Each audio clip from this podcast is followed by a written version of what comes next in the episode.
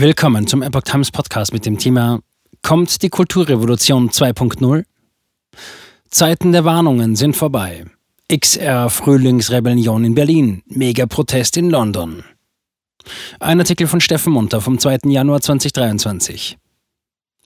Entwickelt sich Extinction Rebellion zu einer Massenbewegung? Statt einzelnen Blockaden sollen künftig Massenaktionen stattfinden. Die Klimagruppe Extinction Rebellion XR orientiert sich offenbar neu. Statt zahlreicher kleinerer Blockadeaktionen will man sich zukünftig in Massenaktionen zusammenfinden, um die Politik in eine von der Organisation gewünschte Richtung zu lenken. Extinction Rebellion Großbritannien kündigte dazu den Stopp aller Blockadeaktionen an. In einer Twitter-Botschaft zum neuen Jahr wurde mitgeteilt, dass man die Taktik der öffentlichen Störung beende. Stattdessen rufen wir alle dazu auf, uns dabei zu helfen, unsere korrupte Regierung zu stören. Geplant sei dazu ein Großprotest mit 100.000 Teilnehmern am 21. April vor dem Londoner Parlament. Fossiles Zeitalter beenden. In der neuen Resolution von XR, Sie selbst nennen sie umstritten, wird das vorübergehende Abrücken von der öffentlichen Störung als primäre Taktik angekündigt. Deutlich heißt es, wir erkennen und feiern die Kraft der Störung, um Alarm zu schlagen. Nun sei es am dringlichsten, den Machtmissbrauch und das Ungleichgewicht zu durchbrechen, um den Übergang zu einer gerechten Gesellschaft herbeizuführen und um das Zeitalter der fossilen Brennstoffe zu beenden. Das Hindernis dabei, Unsere Politiker, die der Gier verfallen und von Profiten aufgebläht sind, werden es nicht ohne Druck tun. Vor dem London-Termin will XR vom 12. bis 17. April in Berlin eine Frühlingsrebellion machen.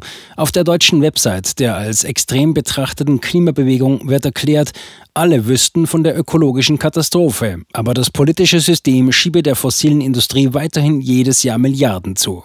Man baue die fossile Infrastruktur sogar noch aus. Die Zeiten der Warnungen sind vorbei.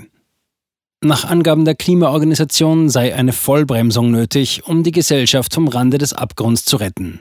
Man kündigt an, die Zeiten der Warnungen sind vorbei. Auch auf der globalen Seite wird die radikale Richtung gefahren.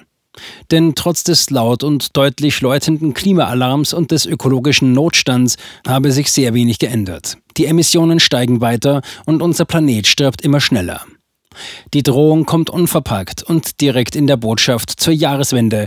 Als Schuldige werden benannt ein Finanzsystem, das Profite über das Leben stellt, Medien, die die Öffentlichkeit nicht informieren und die Macht nicht zur Rechenschaft ziehen und eine rücksichtslose Regierung, die in Korruption verwurzelt ist und das Recht unterdrückt, gegen Ungerechtigkeit zu protestieren. Droht wirklich der Zusammenbruch der Zivilisation? Das Zeichen von Extinction Rebellion XR setzt sich aus einem Kreis, der die Erdkugel darstellen soll, und einer stilisierten Sanduhr zusammen. Übersetzt heißt der Name der Organisation Aufstand gegen das Aussterben. Auf der deutschen Website wird dargelegt, Wissenschaftlerinnen sagen, die Klimakrise ist richtig ernst und kleine Schritte der Politik reichen nicht aus. Der Zusammenbruch unserer Zivilisation droht. Man kündigt an, durch erprobte Methoden wie massenhaften zivilen Ungehorsam einen echten Wandel erreichen zu wollen.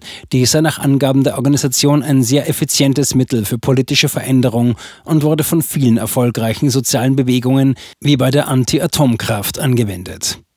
Ganz im Gegensatz zu den düsteren Prognosen steht die rosafarbene Aktionsseite zur Frühlingsrebellion. Dort sind fröhliche junge Leute zu sehen, die Plakate und Logos der Organisation hochhalten.